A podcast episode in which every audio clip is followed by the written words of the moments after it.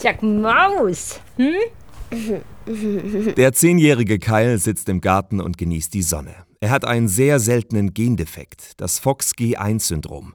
Deshalb isst er nur pürierte Kost und kann nicht gehen. Wer einen älteren Angehörigen pflegt, macht das meist nur ein paar Jahre. Für Eltern, die ihre Kinder pflegen, ist es eine Lebensaufgabe und oft auch körperlich sehr belastend. Ich selber habe auch zwei Bandscheibenvorfälle. Ich bin ziemlich taub auf einem Ohr und ähm, ich merke, dass eine Arthrose beginnt. Ja, und ich bin halt Mitte 40 und ich frage mich dann, was wird das mit Mitte 60 sein? In Deutschland gibt es etwa 114.000 pflegebedürftige Kinder und Jugendliche. Sie kämpfen mit viel Bürokratie. Besonders ärgerlich ist für Tina Coemo, wenn die Krankenkasse Hilfsmittel nicht bewilligt, die das Leben erleichtern.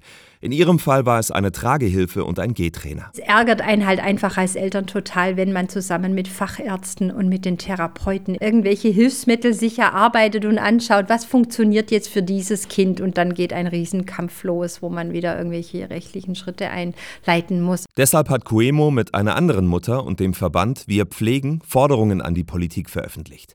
Darin wird zum Beispiel ein lebenslanger Behindertenausweis für dauerhaft pflegebedürftige Kinder gefordert. Und auch, dass pflegende Menschen für ihre Arbeit bezahlt werden und das eine Art Wertschätzung ist, damit sie nicht im Alter auch an Altersarmut leiden müssen. Und ich möchte für unsere Kinder eine Ganztages- und Ferienbetreuung, wie das ab 2026 für alle Kinder vorgesehen ist. Außer für unsere natürlich wieder. Wir sind irgendwie immer extra